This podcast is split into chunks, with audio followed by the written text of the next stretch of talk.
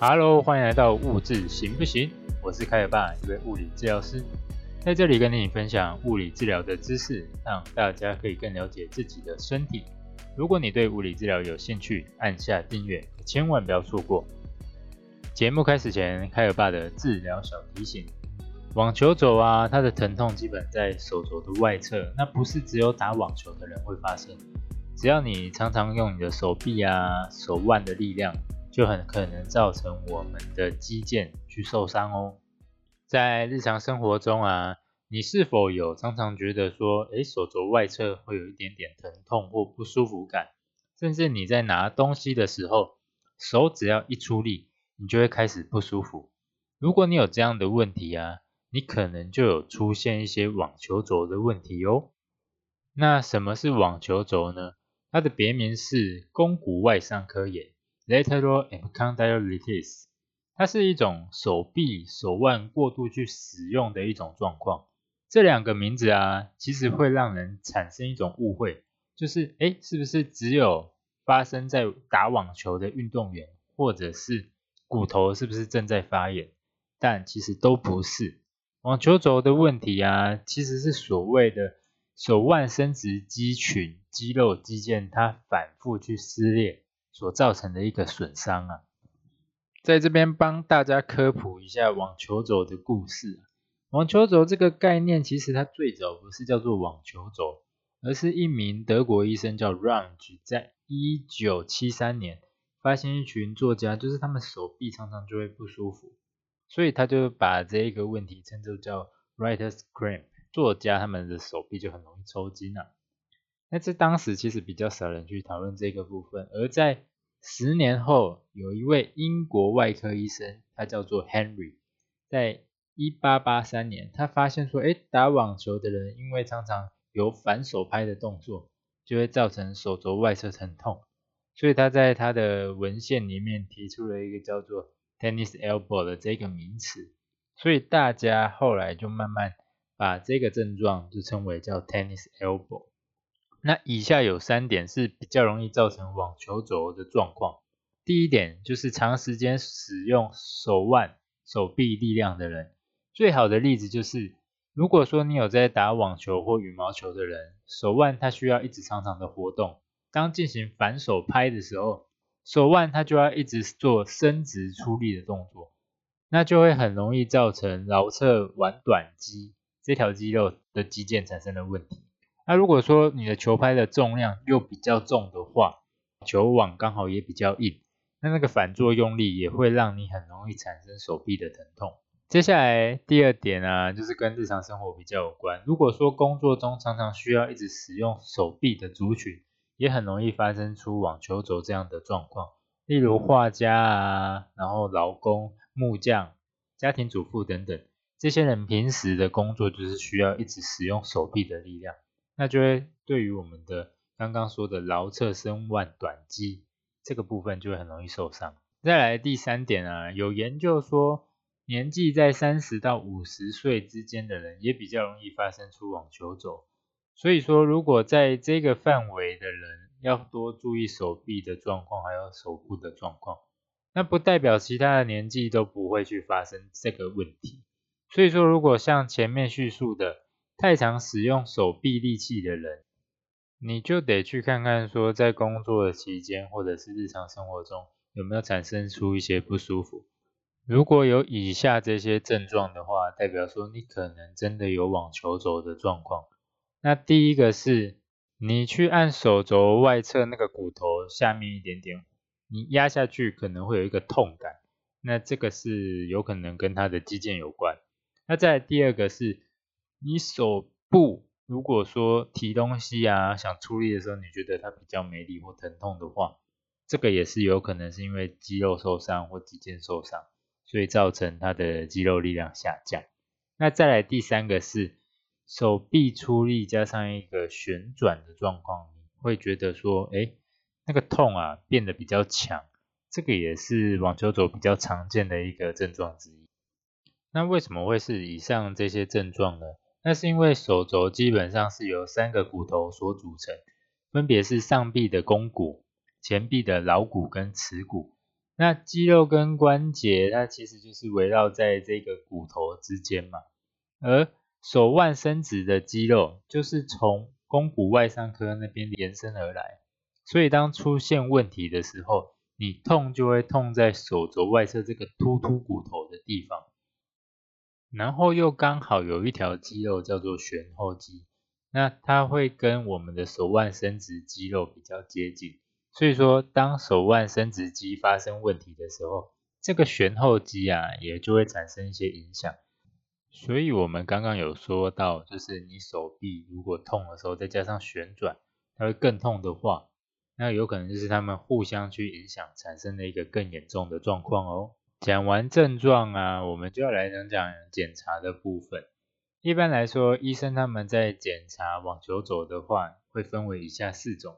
第一种是 X 光检查，它会用来检查骨头是不是有一些骨裂啊，或者是它有没有关节炎的状况产生。因为如果有骨裂或者是关节炎的状况下，你可能在使用你的手部的力气，它也是会产生疼痛，或者是你会觉得很不舒服。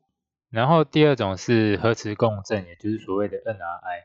那这个状况就是，如果你今天手部有疼痛，加上手整只手有可能麻，或某一部分有麻的话，那为了排除说是不是颈椎那边长骨刺去压迫到神经，这个时候也会请病人去照一个 NRI，让我们去确认说是不是颈椎那边的问题产生。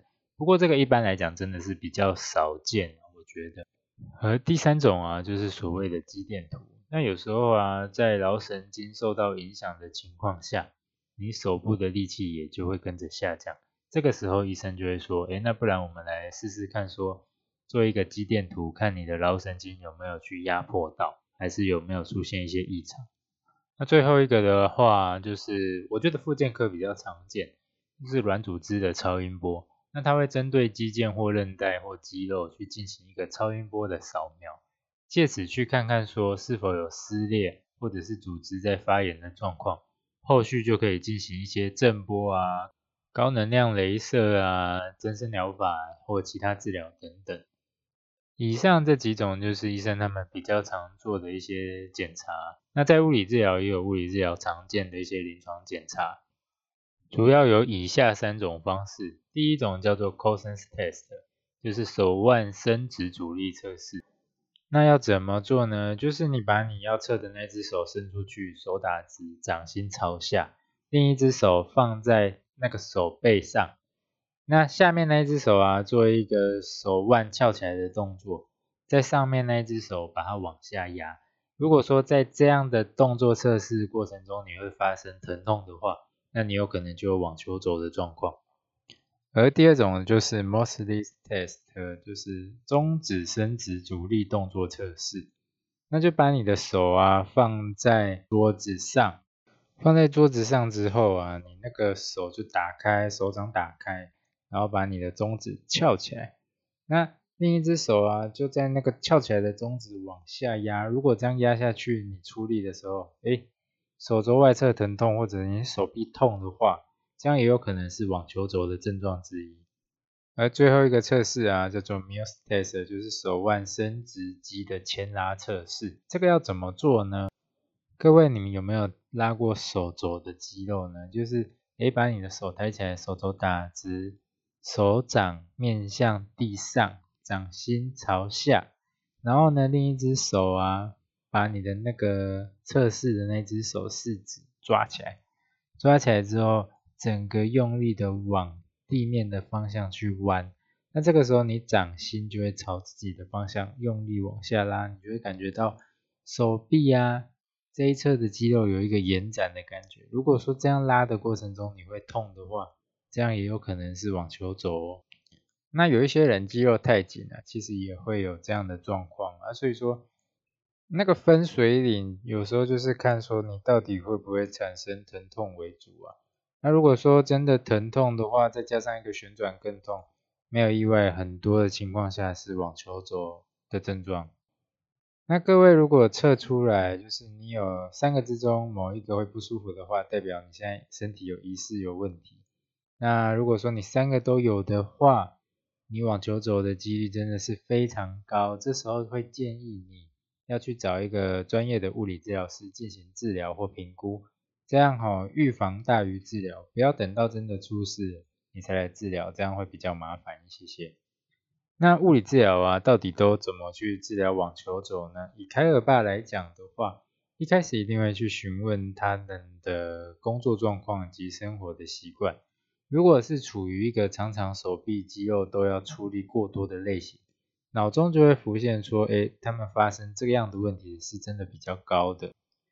一开始我会先去针对他的外伤科附近去看看有没有一些压痛的产生。如果没有压痛的话，就会开始去检查我们刚刚所谓那三个 Mills test 啊或 c o s i n test，看看他手爪直，然后手腕往下扳或者是翘起来。做一些阻力测试的时候会不会疼痛？哎，如果会，那可能真的是他的肌腱或者是肌肉处于一个过紧的状况。那这样过紧的状况的话，我们就要去针对他的肌肉去做一个放松。如果说有肌腱发炎的情况下，也可以使用超音波或震波进行消炎消肿，去刺激他的血液循环，让它恢复更快一些些。以徒手治疗师的方向来看的话，有的人他会先去放松浅层的肌肉，让比较肿胀的水分，然后可以回流，回流之后它就会开始消肿。那比较消肿之后，它又可以再往更深的组织去进行一些放松。那放松完之后，我们还要再检查动作是不是跟前面有说到的旋后肌，当手产生一个旋转的时候，那如果说它会痛，有可能真的跟这个旋后肌也有关系。因为肌肉哈，它受伤之后，它一定会有互相的拉扯，或者是有所谓的代偿的状况产生，我们一定要让身体回到一个平衡的状况，这样之后它才不会这么容易的发生。那也有的治疗师会针对肌肉去进行一些贴扎的处理，那我觉得贴扎其实是有用的啦啊。可是有一些治疗师会觉得没用，不过因人而异嘛，就看你怎么去使用这项工具。如果一般而言，想要在家里自己去处理的话，建议可以拿一个刮痧板，在手臂的肌肉轻轻的去滑动，或者是使用按摩球去进行一个前臂肌肉的放松。放松之后，你可能还要进行以下三种运动。第一种就是你拿着一个保特瓶或有重量的东西。拿着它进行往内或往外的一个手臂旋转，你可以做十下到十五下，然后重复做三回。那这个是希望说让你的手臂旋转肌肉是比较强壮的，因为刚刚有说到，如果手啊伸腕肌群受伤的时候，可能会影响到我们旋转肌肉嘛，所以你还是要去加强一下手臂的力气，去保护它自己。而第二点的话，就是针对我们手腕伸直的肌肉。去做一个训练，那你可以把你的手臂放在桌子上，然后拿一个重量去把手腕翘起来。那翘起来的话呢，基本上你只能动你的手腕，你的手臂是不能动的哦。那我们一样做十下到十五下。如果说你可以的话，你可以往上加也没关系。那就做到两到三回，以你手啊会感觉到酸酸的为主。一开始表演的过累。如果过累吼，你可能又会再发炎，所以适量就好。那最后一个的话，就是你拿手指啊去抓握东西，增加你的指力。如果说你手指的力量有时候比较大的话，你的前臂所用到的力气也就会比较少一些些哦。以上这几种都是比较常见的方式，但如果说你越做越不舒服的话，建议还是先暂停这些训练方式，寻求物理治疗的协助。那帮你做一个比较详细的评估或治疗，哦，这样会再更快一些些。那就是痛啊，真的是一个指标啊，各位。那讲到这里啊，又来到了这一集的尾声啊。希望今天的内容可以帮助大家更了解网球肘是一个什么样的问题，以及怎么样去处理它。也欢迎大家都可以在 Apple Podcast 底下留言。如果不是用 Apple Podcast 收听的听众们，也欢迎到我的 IG 或 FB 直接私讯我。我看到的话都会回复的哦。另外在 IG 有时候都会放上一些补充资料，所以想要看图片的建议还是去我的 IG 看一下哦。下一集啊，我将分享妈妈手的病理原因以及处理方式。如果有大拇指时不时就会刺痛或疼痛的人，可千万不要错过。有兴趣的按下订阅，就会在第一时间收到我的更新哦。如果你今天觉得我的节目还不错的话，记得帮我评分节目五颗星，以及帮我分享给周遭的亲朋好友，这都是对我的创作鼓励与支持哦。那就让我们下次见，拜拜。